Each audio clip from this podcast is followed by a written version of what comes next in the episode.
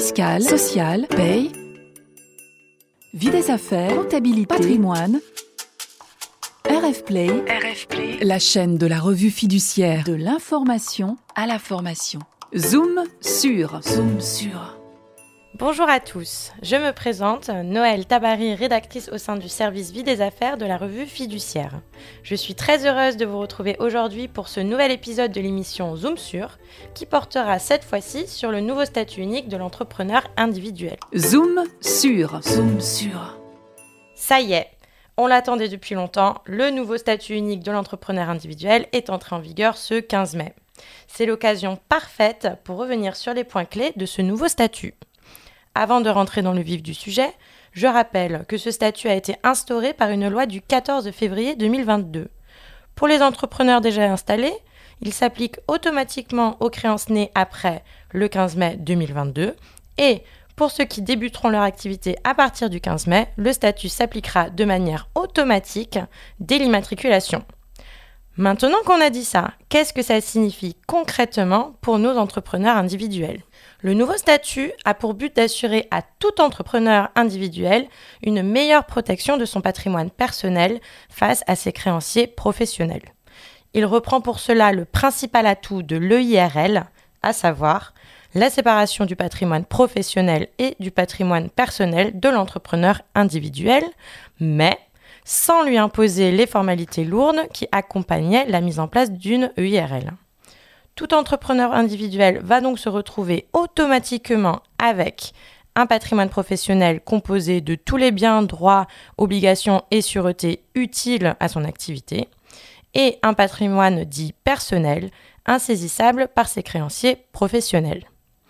Pour savoir ce qui fait partie du patrimoine professionnel, il faut pouvoir définir ce qu'on entend par bien utile à l'activité de l'entrepreneur. Le législateur a donné une liste d'exemples concrets de biens considérés comme utiles.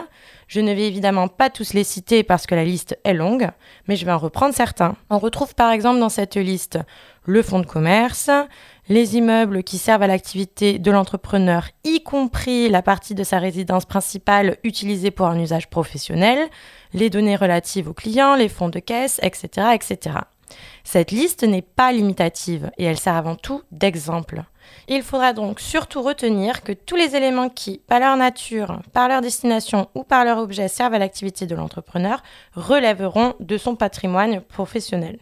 Étant donné que le nouveau statut de l'entrepreneur individuel s'inspire en grande partie de celui de l'EIRL, la loi du 14 février 2022 a logiquement prévu de supprimer progressivement ce statut. C'est pourquoi il n'est déjà plus possible de créer une EIRL depuis le 16 février 2022. Pour celles qui existaient déjà avant la loi du 14 février, pas de panique. Elles ne disparaissent pas et les dispositions du Code de commerce relatives au fonctionnement de l'EIRL sont maintenues pour les entrepreneurs qui ont opté pour ce statut avant la nouvelle loi. Autre point important qui existait déjà avant la loi du 14 février 2022, les déclarations d'insaisissabilité qu'un entrepreneur pouvait effectuer pour protéger ses biens immobiliers.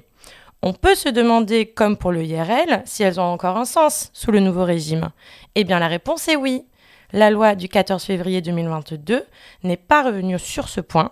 L'entrepreneur bénéficie toujours d'une insaisissabilité de principe de sa résidence principale vis-à-vis de ses créanciers professionnels et il peut encore déclarer insaisissables d'autres biens immobiliers du moment qu'ils ne sont pas affectés à son activité professionnelle. Ces déclarations conservent tout leur intérêt avec le nouveau statut, puisqu'elles permettent encore à l'entrepreneur d'éviter que ses créanciers professionnels n'essaient de se payer sur ses biens personnels.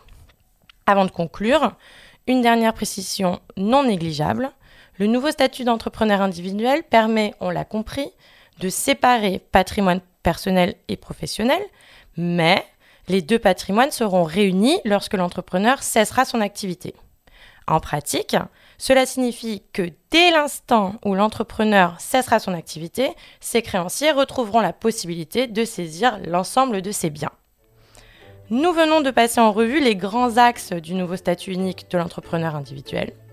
Si vous souhaitez en savoir plus sur le sujet, je vous invite à vous reporter à nos feuillets hebdo 3930, 3939 et 3940.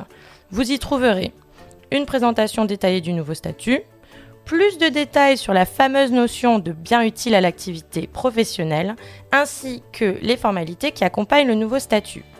Je vous invite bien sûr aussi à suivre l'actualité juridique sur les sites de la revue fiduciaire pour vous tenir au courant des dernières nouveautés sur le nouveau statut de l'entrepreneur individuel et sur bien d'autres sujets.